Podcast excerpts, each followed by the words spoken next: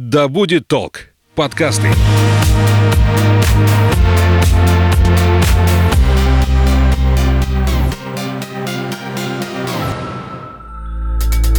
Привет! Ты слушаешь подкаст «Ой, не туда». Меня зовут Настя, и я стараюсь сделать свою жизнь более экологичной.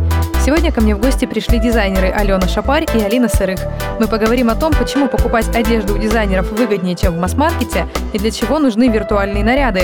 Наливай чай или кофе в свой многоразовый стакан и слушайся. Мы начинаем. Алина и Алена, привет! Привет. Привет. Для начала я попрошу каждую из вас немного рассказать о себе, буквально несколько предложений, чтобы наш слушатель привык к вашим голосам и понял, кто есть кто. Кто Алена, кто Алина. Я Алена, э, художник, блогер, психоактивистка и т.д. и т.п. Но думаю, здесь я, потому что я последние 13 лет занимаюсь росписью одежды. Привет, меня зовут Алина. Мы вместе с мамой развиваем свой бренд одежды. И, в принципе, шьем на заказ и вообще движемся в этом направлении. И как-то пропагандируем тему экологичной моды, поэтому я здесь, наверное. Расскажите, для, вот как вообще начался ваш путь в дизайне?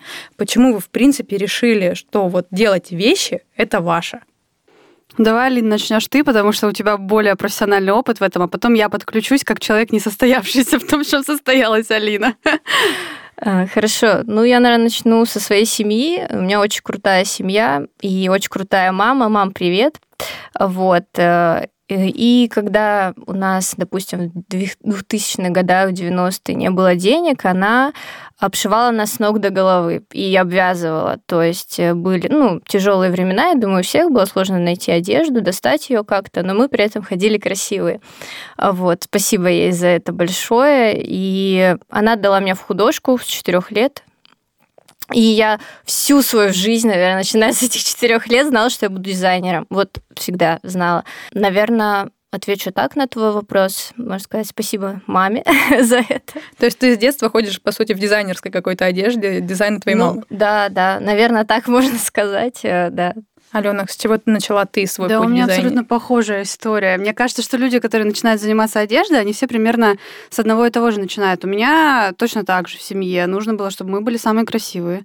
Я и сестра, бабушка нас обвязывала, обшивала. Мы тоже ходили лучше всех в этих странных шапках с помпонами, которых я даже иногда стеснялась. Но они были самые крутые. Сейчас я это понимаю. Тогда я этого не понимала. А, у меня тоже были потуги там что-то шить себе, что-то еще, как-то отличаться. Но я начала этим заниматься заниматься еще в школе, когда самый, наверное, первый мой такой поступью пошла, когда открыли Мегу, и там было много яркой одежды. Я прихожу домой и говорю, мама, блин, хочу футболку за 500 рублей. Какие 500 рублей? Ну и все. Она мне дала 500 рублей на краски. Мне пришлось купить краски, принести ей чек. И, собственно, с этих красок началось то, что я пошла, сфотографировала эту футболку, перерисовала себе такую же картинку на футболку. Сколько тебе было лет тогда? Мне было лет, наверное, 14. С 15 я уже начала этим заниматься и на заказ, и т.д. и т.п. Но все это время я параллельно пыталась вязать шапки, что-то шить, и потом уже узкую специальность более выбрала и начала заниматься именно вот росписью кастомизации. Сейчас называется кастомизация. Ой, не туда. Мы здесь собрались, чтобы поговорить больше о экологичном гардеробе. Вот как вы относитесь вообще к идее гардероба в стиле Zero Waste, чтобы минимальное количество вещей, вообще вот что для вас это значит? Ну, вообще, это, конечно, хорошая идея.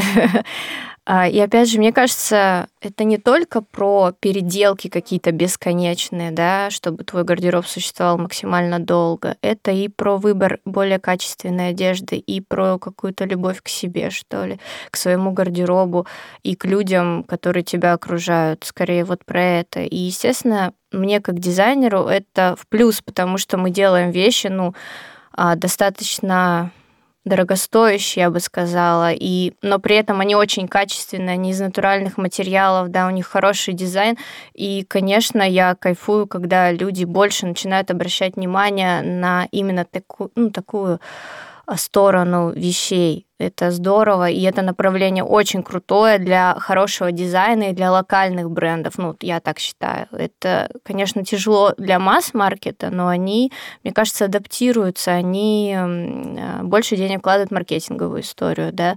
Естественно, люди все равно их покупают, но уже больше начинают задумываться, а нужно ли мне это на самом деле. Алена, для тебя вот близка позиция минималистичного гардероба, чтобы это все было максимально красиво да, вместе? Во-первых, потому что я очень сильно ленивая, и мне надо, чтобы мне все вещи друг с другом сочетались. Это немного сложновато, учитывая то, что я одеваюсь очень оляписто и выгляжу иногда как городская сумасшедшая, но тем не менее, даже так у меня вещи сочетаются. Но я немножко другого подхода к собственному гардеробу отношусь. Мне э, мне нравится собирать клевые шмотки по бабушкиным шкафам, у подружек, у друзей, где-то что-то. То есть, ну, это, грубо говоря, секонд-хенд. Это самая лучшая одежда, потому что, во-первых, у нее есть история, mm-hmm. и меня вот именно вот этот момент очень сильно теплит теплит мой гардероб. Подкупает. Да, да, безумно. Потому что папина джинсовка, которая была порванной и, казалось бы, ее нужно выбросить на помойку, стала сейчас супер винтажной джинсовкой, которую я не снимаю уже третий год. Хотя на размер 4XL, но это тоже не важно. Ты ее как-то кастомизировала? Нет, я вообще с ней ничего не делала, потому что если одежда качественная, если она сшита на века, то даже если на ней появляются какие-то затертости, а, не знаю, особенно если это джинса, ну, затертости они только шарма придают. А, я с ней вообще ничего не делала и не хочу ничего делать, не обрезать, не подшивать, не расписывать, потому что, ну, вот это я ношу на себе частичку папы. Вас не пугает, э, что если люди перестанут все время покупать новую одежду, вы как бы останетесь без работы, без клиентов? Нет. Нет, да почему? Наоборот, круто, что люди сейчас более осознанно к этому подходят, выбирают более качественную одежду, и мы такие, приветики, мы тут как тут, ага. пожалуйста, покупайте, вот, вы, это то, что вы хотели, да, ну, это не масс-маркет, естественно. Тем более людей на Земле. Сколько у нас там? 7,5 миллиардов? Ну неужели мы не сможем всех одеть? Конечно, сможем. Да и плюс э, никогда люди не перестанут потреблять. Никогда. Ну, К сожалению, это так. Ой, не туда. Дизайнерские вещи, как правило, ну, хоть немного, но чаще всего значительно дороже, чем вещь та же самая из масс-маркета, потому что она уникальна. Почему, на ваш взгляд, стоит потратиться на дизайнерскую именно вещь? Почему стоит принести ее в свой гардероб?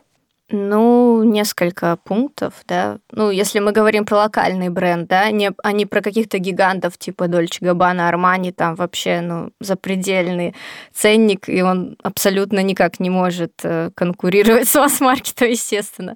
Вот. Если говорить про локальные бренды, то потому что это качественные ткани, чаще всего натуральные, да, которые не развалятся у тебя после первой стирки. Это качественный пошив, да, опять же, это несколько лет ты будешь носить спокойно эти вещи. Это уникальный дизайн. Ну, и эта вещь, э, как бы сказать, э, ты ее покупаешь, и ты радуешься. Ну, вот каждый раз, когда ты надеваешь, ты радуешься. Это какие-то другие эмоции, другое ощущение вещей. Это уже не просто вещь, да, не просто одежда, это э, твое мировоззрение, да, это эмоции, ты просто кайфуешь. Ну, вот я просто спрашиваю, да, как вот, допустим, мы с заказчиками общаемся, с женщинами нашими прекрасными, как они себя ощущают, вот. И это очень здорово, и это правильно, ты как будто более на ну, капельку счастливее и довольнее себя чувствуешь. Мне кажется, это стоит того. Плюс дизайнеры закладывают каждую вещь историю, да, это ты ну, не покупаешь просто потому, что это сшито где-то там в Китае, да, как каким-то образом, почему-то непонятно как, а потому что каждая вещь несет в себе историю, то есть она с какой-то концепцией может быть, над ней работали много-много часов, каждую деталь продумывали, крой, конструкцию. Ну, то есть это все не просто так, и мне кажется, это действительно того стоит. Вот. Алена? Ну да, вот Алина просто сейчас сказала, я аж задумалась, боже, сколько же это делов. Она шьет очень сложные вещи. Действительно, прям супер конструкторское решение. Когда я вижу, как они сначала отшивают из белой ткани макет, а потом еще раз а, отшивают, думаю, боже мой, это сколько нужно реально силы туда в это вложить. А, я делаю более простые вещи, и в основном я работаю с бланковой одеждой, ну, то есть это белые футболки, белые худи, и их уже как-то преображаю. Мне самой, потому что близка позиция касается именно универсального простого гардероба, э, мне сложно сочетать сложные вещи с чем-то еще, потому что это такие, как это называется, стейтмент вещи, которые на себя притягивает в гардеробе все, а все остальное должно быть к ней дополнением. Хотя одежда, которую я делаю, она примерно такая же. То есть ты надеваешь одну супер яркую вещь, а все остальное у тебя более простое. Но при этом вещи, которые ты покупаешь у локальных брендов, ну да, мы действительно не говорим там ни про Гуччи, ни про Дольче Габбана, это можно назвать инвестицией в гардероб. Потому что, по сути, если ты разделишь э, стоимость э, не знаю, там вещи, ну, за 100 рублей на то количество дней раз, которое ты постирал, поносил, э, и количество, э, то, такое же количество раз у одежды, которую сделал дизайнер, ты получишь, что одежда дизайнерская гораздо более выгодная. Потому что любая футболка там синтетическая, она закатается, придет негодность, потеряет цвет. Если эта вещь сделана качественно, да, она стоит дороже, но ты проносишь ее дольше, и она будет дольше тебя радовать. Поэтому мне кажется, что эти вложения, они абсолютно оправданы. И мне нравится, что люди в последнее время начали тоже это понимать. Потому что никто уже не хочет, э, не знаю, там с Алиэкспресса за 150 рублей заказывать топик, чтобы поносить его одно лето, а потом полы ими мыть на даче. Вот. Всем хочется, чтобы это была, как это, вот стремление к тому, чтобы у тебя была базовая универсальная капсула. Так это называется, да? Опять же, базовая сайта. Но я понимаю, о чем ты говоришь, а о о стоимости носки вещи. Да, стоимости Скорее, одного, одной, одного, носки. одной носки. Угу. То есть, да, я как-то читала даже про свитера из масс-маркета и там кашемировые, ну, которые там, допустим, раз в пять дороже стоят, и выходит, что носка вот кашемирового свитера дешевле, чем да. масс-маркет. Да. Ну, это статьи, это не, ну, как сказать, это цифры, они не врут. Ой, да это правда. Я тоже недавно купила себе что-то со мной случилось. Купила в масс-маркете себе свитер. Очень красивый, очень мягкий. Я его надела четыре раза, он лежит весь в катышках. И я думаю, зачем я потратила вот эту тысячу рублей? И вот, ну, действительно, да. у меня получилось четыре раза по 250 рублей носка. Это очень дорого. Ты сказала, что это как-то просчитывала вот эту историю да, носа. Да. Как это работает? Ну, это легко, на самом деле, считается. Берешь средний там какой-то статистический, да, чек э, свитера из масс-маркета. Можно даже с э, акцией со скидкой. Такой же среднестатистический, например, кашемировый, да, свитер локального бренда. Стоимость их берешь, э, делишь на стирку, умноженное на количество носок. Вот, все, у тебя получается число. Я обобщу для таких же гуманитариев, как я, покупать одежду от локальных дизайнеров выгоднее, чем покупать ее в масс-маркете, э, учитывая ее качество и долговечность. Да, Угу. В общем-то, я осознала, осознайте вы, пожалуйста. Вывод. да, Нет, вы... знаешь, это можно привести самый простой пример. А, ты приглашаешь к себе домой сантехника за 100 рублей. Он тебе абы как починил твою трубу, и она у тебя не течет неделю.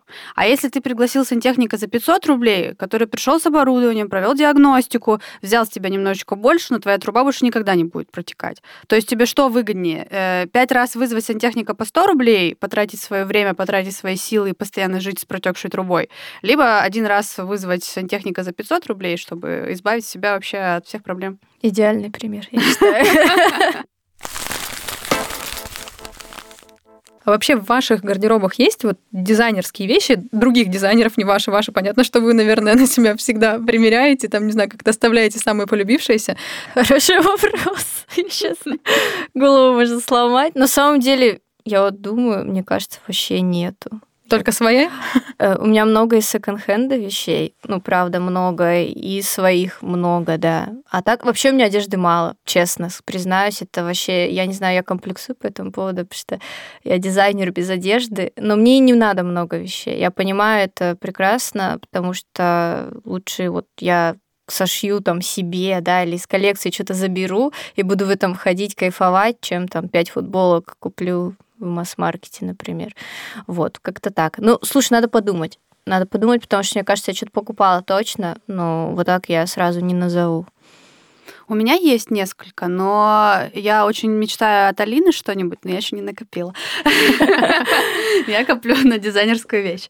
А, в плане того, что мне хочется поддерживать, э, я немножко с другой э, позиции на это смотрю, мне хочется поддерживать именно вот ребят, которые тоже занимаются, как и я, кастомизацией одежды, поэтому мне нравится вот у людей, э, которые мне приятны, которые мне близки по духу, которые делают то, что мне нравится, я могла бы это носить, я приобретаю всегда по возможности то, что мне нравится. Но таких вещей немного, я скажу, потому что у меня здесь такая профдеформация немножко. Я такая Мгм. сама себе сошью. Типа, что Да, я, есть, я буду есть- покупать? есть такое. Да. Ой, не туда. Кто чаще всего к вам обращается за одеждой? Кто эти люди? Может быть, каких-то определенных профессий, не знаю, там интересов, направленностей? Мне кажется, это больше про мировоззрение. Но вот у нас с Алиной абсолютно разная целевая аудитория. То есть, э, не знаю, мои кли... точнее, ее клиенты ко мне, скорее всего, не пойдут, и мои клиенты также. Поэтому это, опять же, вопрос еще о конкуренции. Нет, мы не конкуренты, мы все Мгм. вместе работаем на одно большое дело. Это вопрос, да, мировоззрения, потому что, естественно, цена отпугивает людей, которые не готовы ценить качество. А, Это люди, которые готовы самовыражаться через одежду. Вот это, наверное, ну, больше моя целевая аудитория. Не знаю, как у Алины. То есть у меня такая кричащая, яркая одежда. Хочется ее вот как, как транспарант на себя напялить, но я для этого, собственно, ее и делаю. Чтобы можно было с людьми не разговаривать, а как бы по одежде было все понятно, кто ты есть. Вот, поэтому это, наверное, люди, которые готовы к экспериментам, готовы к переменам.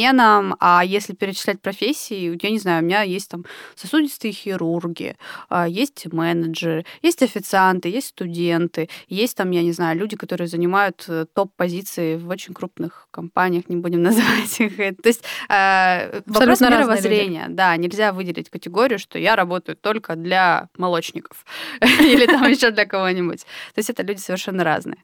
Абсолютно разные, но их объединяет, наверное, то, что они не боятся выделиться в толпе в целом. Да, это самое главное. А, Я почему-то думала, что когда вот ну, дизайнер делает одежду, к нему вроде как только творческие люди приходят. Нет, это все ерунда полная. Их даже меньше, чем, ну, скажем, других каких-то специальностей. Но у многих есть хобби, связанные с творчеством, например, вязание, а, кто-то гончарным делом занимается, кто-то там рисует, еще что-то. То есть это не чуждо человеку, то есть он не просто так пришел да, к нам. Я согласна с Аленой, что это люди, которые хотят выделиться тоже, потому что у нас вещи хоть и не такие кричащие, да, но они сложные по крою, сложные там по смыслу, по а, наполненности, по тканям, вот, и такие женщины тоже к нам приходят, и иногда, ну, очень интересно с ними работать, потому что у нас есть одна заказчица очень классная, она купила шапку меховую с ирокезом и ходит в ней, и вообще кайфует, э, то есть Это ей вообще прям... очень круто. Да. Я видела эту шапку, она очень крутая. Да, я, я вот, у меня, допустим, я не смелый человек в одежде, я скажу так, мне ее, ну, как бы делать-то нормально, а носить самой свои вещи мне, допустим, сложно. Ну и опять же размер как бы не подходит. Вот. А нашим женщинам вообще запросто. То есть и они такие, мы потом с ними такие, ну, индивидуальный пошив, придумываем вещи делать, что просто а наши портные говорят, ну, у вас вообще странные какие-то женщины, конечно, вот типа такого. Я такая, да ну вообще крутые такие, все классные. Для тех, кто перематывает начальные заставки подкастов, я напомню, что сегодня ко мне в гости пришли дизайнеры Алена Шапари и Алина Сырых, и мы говорим про экологичный гардероб. Ваши клиенты как-то объясняют, почему они приходят за заказом именно к вам, а не идут в обычные привычные магазины? Алена? Ну, я знаю, почему идут ко мне. Потому что я свою одежду продвигаю через свой блог в Инстаграме, и мне кажется, что люди, они хотят а, как-то проассоциировать себя немножечко со мной. Ну, то есть с теми ценностями, которые я транслирую в блоге. Поэтому у меня больше идет упор не на то, что смотрите, как я делаю классно, а смотрите, как я живу, вы тоже так можете жить. И вот у меня есть приятное дополнение, такая классная футболочка. И такие, о, клево! Я думаю, как она, мне нравится, там, не знаю, смотрю на те же вещи так же, как она, мы с ней похожи, она еще вещь клевые делает. Вот у меня это так происходит. Вот не знаю, как у Алины, мне кажется, что у дизайнеров, которые такими сложными конструкторскими делами занимаются, немножко все по-другому. Да нет, что... на самом деле, ты когда, ну, марку свою развиваешь, да, это же через личный бренд тоже Мгм. все происходит. Ты транслируешь свои какие-то принципы, эмоции, то, как ты да, какие-то Почему ты до сих пор не упомянула, что ты одна из сотни лучших дизайнеров России? Скромничаешь, А. сидишь. Да я что-то забыла. Это не так важно, мне кажется. Ну, правда. Э, Эти рейтинги, они составляются как-то очень странно, и я не всегда им доверяю. Вот. Но я ничего не платила, чтобы меня туда записали, если вы об этом. Никто, мне Нет. кажется, об этом даже и не подумал. Я так. Вот. эм, Я возвращаюсь к вопросу о целевую аудиторию, почему к нам еще приходят, потому что я думаю, что тоже разделяют наши ценности, к тому же они еще и семейные, как бы в каком-то смысле есть. Ой, не туда.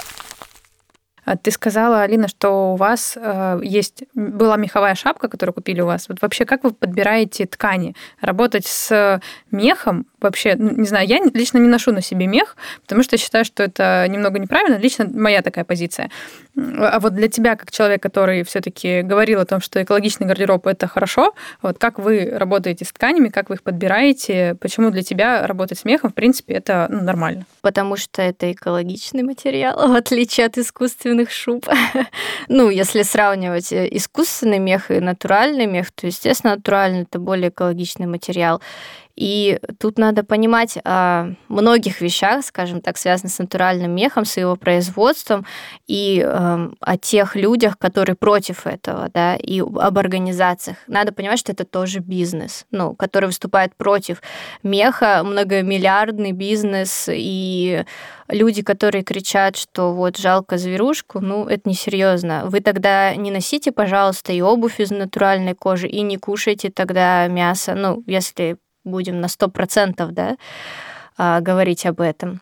Вот, ну, мне просто повезло поработать с мехом. У меня вот сейчас нет такой возможности, потому что это дорогостоящий материал. Я просто, ну, ездила на стажировку в Данию, мне повезло. Мне как бы предоставили такую возможность, и это было очень круто, очень интересно. Там свои особенности обработок.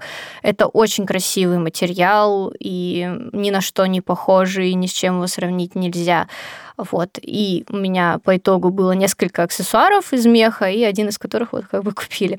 А так, если говорить про материалы в целом, то, конечно, мы смотрим на состав в первую очередь. То есть э, редко ты возьмешь какой-либо полиэстер. Ну, то есть это все натуральные материалы, там хлопок, шелк, э, шерсть. Вот. Э, полиэстер может быть обусловлен только, например, принтами или печатью. Ну, и то а, одним видом печати, вот, а так тоже, ну, вот на хлопке мы печатали, например, нормально. Вот, естественно, ты в первую очередь смотришь на состав. Вот. А дальше уже пляшешь от, ну, цен. Ну, конечно, цен, на цену надо, наверное, в первую очередь посмотреть. Но на самом деле не всегда получается так делать. Вот. И на, ну, фактуру, естественно, вот, чтобы приятно было человеку носить это и долговечно. Алена, ты в основном занимаешься именно кастомизацией одежды, росписью. И вот... Да, но тем не менее я тоже к э, выбору тканей подхожу очень серьезно. Я стараюсь выбирать только натуральный хлопок, потому что то, чем я занимаюсь, можно реализовать в основном только на хлопке. Если это примесь синтетики, то она может быть вообще абсолютно минимальная, и тоже в редких случаях, если ну, ну нужна более стрейчевая какая-то вещь, или э, если это футер, то там, по-моему, есть, да, да небольшая есть примесь. Вот, ну то есть это, это какие-то минимальные вещи. А если вдруг ты хочешь спросить меня про ношу ли я кожу и мех, да, я ношу, Uh, может быть, я не совсем тот человек, который подходит для твоего подкаста, но тем не менее, лично моя позиция, с ней могут поспорить в комментариях, если они здесь есть. Допустим, кожаные ботинки которые ты купишь, ты будешь их носить, ну, я ношу, не знаю, там лет по 5, по 10. У меня есть одни ботинки, которые уже реально лет 10. Хожу, ну, меня искусственную кожу вообще носить невозможно. Ну, вот на мой взгляд. Да, ну, во-первых, ее невозможно носить. Во-вторых, мне кажется, что на производство 10 пар искусственной обуви, которую ты будешь носить все эти 10 лет, уйдет гораздо больше ресурсов, трудозатрат, выбросов в атмосферу, чем на ну, изготовление одной пары кожаных ботинок. А еще они не будут разлагаться в итоге. Вообще перечислите какие ткани вы считаете натуральным, какими, на какие ткани лучше всего обращать, например, э, внимание, если человек все-таки идет в масс-маркет, как ему по бирке понять, э, стоит ли эту вещь брать, будет ли она для него долговечной, какие это материалы? Мне, знаешь, кажется, что в масс-маркете это очень сложно понять. Да. А потому что я, как человек, который работает с окрашиванием натурального хлопка, постоянно натыкаюсь на обман. То есть ты покупаешь вещь, ну там, не знаю, носки, стопроцентный хлопок, там примесь эластана. Эластан — это вот резиночка, которая держит э, голенище. Ты начинаешь его красить, а так как моим красителем окрашиваются только натуральные ткани, ничего не окрашивается. И получается, что на бирке мы видим стопроцентный хлопок, а получаем по факту полиэстер, который выглядит ну, по своим качествам точно так же, как хлопок, но при этом им не является. Мне кажется, здесь надо тихонько поджигать волокна, да? Ниточки вытаскивать, да, тихонечко Я просто знаю, да, про то, что чтобы проверить Да, да. натуральность, э, Да, мы постоянно так делаем, потому что ты можешь купить материал, там, образцы, ну, закупаешь образцы сначала, да, прежде чем там 5 метров, условно, 10 купить каких-то. Ты поджигаешь все, нюхаешь, что как, ну, правда, на кухне у себя, да, спичкой. Ну, То потому что вы- никак ты... вытягиваются волокна, да, Да. их поджигают, и, допустим, натуральные, они в труху. Да, да, а да. Они не- Полиэстер, он сворачивается в шарик. И Да. то есть все это можно проверить только жжением, запахом, то есть, ну, на Да, практике. и запахи все натуральные, там жженый волос, например, да, жженая кость такое, то есть у тебя не будет искусственных вонючих вот таких запахов, если это натуральные материалы. А так, да, сложно очень. Ну, как бы а, в масс-маркете, как сказала Алена, найти то, чтобы тебя не обманули именно, наверное. А так, если смотреть на вот эти бирочки, то можно брать и хлопок, да, и шерсть, и вискоза хороший материал сейчас. Он не натуральный, он искусственный, но он не синтетический. Вот в чем как бы вопрос. Как-то так. Ну, а так у нас получается, что хлопок, лен, вискоза, конопляные волокна, и Шерсть. шерсть. Ну, и- шелк, ну это очень редко, Ну, шелк, когда да. что-то из шелка делают. И он обычно смесовый, там всего понамешают, и ты не знаешь, сколько там процентов шелка на самом деле. Так что, Ну, написано будет шелк. ну да. Но я все-таки никому не рекомендую приходить в магазин и начинать что-то жечь. Лучше все-таки, если вы купили, проверить это у себя дома. Ну Нет, да, конечно, это была шутка. Но мало ли кто-то воспримет это всерьез. Сейчас становится модным производить э, какие-то ткани на основе переработанных материалов. Э, например, Adidas, Reebok и другие компании сейчас выпустили кроссовки с- из переработанного пластика. Знаю, что делают купальники из переработанного пластика тоже. Вы хотели бы поработать вот с такими материалами, которые уже прошли какой-то этап переработки, и они уже как бы эко? Ну, наверное, это было бы интересно, как минимум, да. Только где их достать, в этом вопрос, наверное. Мне бы очень интересно было посмотреть на производство, потому что я не понимаю, как оно происходит, пока что у меня нет таких углубленных знаний.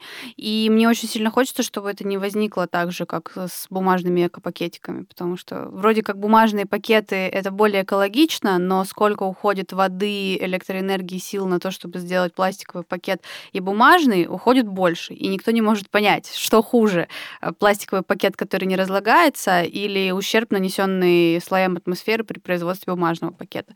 То есть, ну, это тоже такая палка о двух концах, в которой нужно разбираться. Вообще э, экология вся это, мне кажется, на данном этапе развития общества всегда такой компромисс, поэтому вот поэтому мы здесь и собрались, чтобы немного какую-то истину все-таки раскрыть. Ой, не туда. А Даете ли вы своим клиентам какие-то советы по уходу за вашей одеждой, чтобы она дольше им служила, дольше жила в их гардеробе? Алена. Да, конечно, даю, потому что без этого вещь вообще не прослужит. На самом деле у нас культура ухода за одеждой, она тоже, ну, как это сказать, мало, мало кто почему-то знает, что а, одежду нужно стирать не при 60 градусах много, и не при 90, это уж точно. А, я знаю очень мало людей, которые смотрят на паспорт изделия, ну, на эту бирку, где написано, что, как стирать. А, При этом я сама стираю всю свою одежду при 30 градусах. Э, Использую какие-то щадящие э, средства, моющие обязательно, потому что, во-первых, они могут испортить вот ту роспись, которую я наносила, там три дня сидела над ней и крапела. Она может смыться, если мы возьмем не тот стиральный порошок или постираем не на той температуре. Вот. Ну и плюс ко всему, а, если эта вещь кастомизированная, то ее лучше стирать как нижнее белье в таком сетчатом мешочке, чтобы ничего друг об дружку не терлось.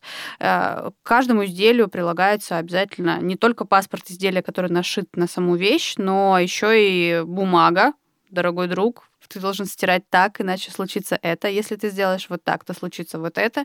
Не отбеливай, пожалуйста, потому что это ручное окрашивание. Не стирай таким-то образом, не складывай так-то. Ну, то есть вещь, которая сделана вручную, это все равно не... Это особенная вещь, и за ней нужен уход. Она как щеночек.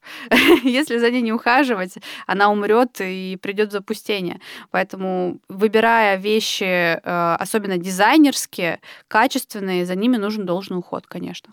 Я обязательно дам послушать этот выпуск своему молодому человеку, потому что часть его вещей перекочевали в мой гардероб после стирки на 60 градусов, потому что они максимально сильно сели, и теперь просто не может их носить. Там типа с 48 до 44 размера села одежда. И все. Вот такие советы буквально можно было просто температуру меньше сделать. А вы как-то советуете, Ну, мы что тоже, делать? да, обязательно каждому изделию тоже лист печатаем, говорим, как стирать, как утюжить, э, как э, сушить. То есть обязательно каждому изделию, да, непременно это нужно делать, потому что у нас были случаи, когда там шелковые брюки стирали в стиральной машине, там на каком-нибудь Ай, обычном больно. режиме. Да, и приносили с вырванными, э, ну, нижними частями, чтобы подшить, и я просто нюхаю, понимаю, что пахнет порошком, ну вот машинным, Мгм. да, и понимаю, что человек стирал в стиральной машине, хотя ну, мы давали все эти рекомендации, вот, и потом ай-яй-яй говоришь. Ну, естественно, вещь теряет весь свой вид, ну, как бы о чем говорить. Многие вещи я просто говорю в химчистку. А, Я знаю, что ты писала дипломную работу по виртуальной одежде. Мгм. Расскажи вообще, что это такое, и, может быть, действительно за этим будущее. А, Ну, я писала диссертацию, да, поэтому, ну, не только поэтому, но в целом это была одна из важных частей моей диссертации, и это тогда только зарождалось, во всяком случае, в России. И как раз был коронавирус, все сидели дома, я думаю, это очень сильный толчок дало развитию именно виртуальной одежды. В целом, если говорить коротко, то а, художник, да, по костюму, дизайнер создает виртуальную одежду в определенной программе. А, Лекала, там, дизайн, вот. И потом может э, эту одежду наложить на фотографию живого человека. Вот. Но мне кажется, это все такая больше игра, вот. И многие блогеры, стилисты, да, кто там а, не хочет, например, одежду покупать, потом ее возвращать в магазин после съемки или не хочет ее выбрасывать а, после съемки, а, они, вот для них это хороший выход. То есть ты выбрал там какую-то виртуальную одежду, на тебя ее наложили, все, ты красивый, ты в одежде стоишь, условно. Никакого там вреда экологии ты не наносишь при этом. Ты не потребляешь, соответственно, не наносишь вреда. Вот, супер, как мы говорили. Люди никогда не будут потреблять. Вот он, этот выход. Вот. Но по большому счету это очень круто работает на производствах. То есть, а, когда ты в программе виртуальной 3D можешь создать модель, не отшивая первый образец. Это очень сильно упрощает э, цикл производственный. Вот. Для этого, я думаю, это важно и нужно, а не для блогеров, которые на себя накладывают эту одежду, да, и выставляют в Инстаграм, смотрите, как круто. Мне кажется, это еще потребителям удобно, чтобы не покупать то, что тебе не подойдет. Сейчас на Ламоде я видела, есть Да-да. кроссовки можно примерить в виртуальной реальности. Да. Я вообще была бы супер рада, потому что иногда ты смотришь на вещи, не понимаешь, как она будет при твоем росте, при твоей комплекции на тебе смотреться, потому что модели чаще всего пока что еще отличаются от обычных простых людей. Ой, не туда. По традиции моего подкаста я всегда спрашиваю своих гостей о том, а, привносят ли они в свою жизнь что-то еще, кроме того, о чем мы с ними говорим, а, в направлении экологичности. Меняют ли как-то они свою жизнь в, в этом направлении? А, Алена, у тебя есть что-то, что кроме гардероба, что ты вот изменила? Ну, Я пользуюсь многора- многоразовыми ватными палочками. Я на самом деле тоже не скажу, что прям что-то сверхъестественное делаю. Наверное, покупаю фрукты в своей естественной природной обертке, не, не засовываю их в пластиковые эти прозрачные пакетики, да, просто наклеиваю на них этот, э, ну как не чек, а сумму, да, веса какие они. Потом, ну, мусорное ведро, все скидываю мусор так без пакетов этих, чтобы потом мусор можно было выкинуть, помыть ведро, и все у тебя красиво, хорошо. Вот, а так, ну, то, что second-hand тоже во многом. И... А так по жизни, наверное, мало что есть. Мы упаковки, ну, шьем мешочки специально для изделий тканевые, которые, ну, как бы можно использовать потом как сумочку, носить что-то в ней, хранить что-то в ней, то есть дать, дать ну, жизнь продлить а, или вещи какие-то, ну, наши же вещи хранить в этих мешочках. Ну и плюс это там такой материал, который, мне кажется, просто разлагаемый точно. То есть, и еще из остатков, кстати, шьем. Вот вообще как бы избавляемся от остатков и делаем красоту, так что очень очень рекомендую. Буквально 20 секунд назад ты сказал, что ничего не делаешь в этом направлении, Ну, а уже сама вон сколько всего вспомнила. Не, ну это же, это же не лично мое какое-то, ну в смысле это просто то, что касается бренда, я как-то это отделяю немножко от своей бытовой жизни, скажем так. Вот, а все эти вещи, мне кажется, да, ну много кто делает на самом деле. Нет чего-то такого сверхъестественного. Вот. На самом деле, каждое вложение в экологию – это важно. Все, теперь точно прощаемся. Алина и Алена, спасибо вам большое, что вы сегодня ко мне пришли, рассказали обо всем этом, потому что, мне кажется, это очень полезная информация для других дизайнеров и для тех, кто вообще пытается изменить свой гардероб, как-то сделать его более экологичным, интересным и особенным. Спасибо, Спасибо. большое, что пригласила. Супер беседа, мне очень понравилось. Такие вопросы глу- глубокомысленные мы обсудили. Вот, очень приятно было с вами пообщаться, девочки. и познакомиться наконец-то вживую. Наконец-то мы увиделись в реале. Да, да, да. А я напомню, что сегодня у меня в гостях были дизайнеры Алена Шапарь и Алина Сырых. Покупайте с умом, живите экологичнее. Услышимся в следующих выпусках. Ой, не туда.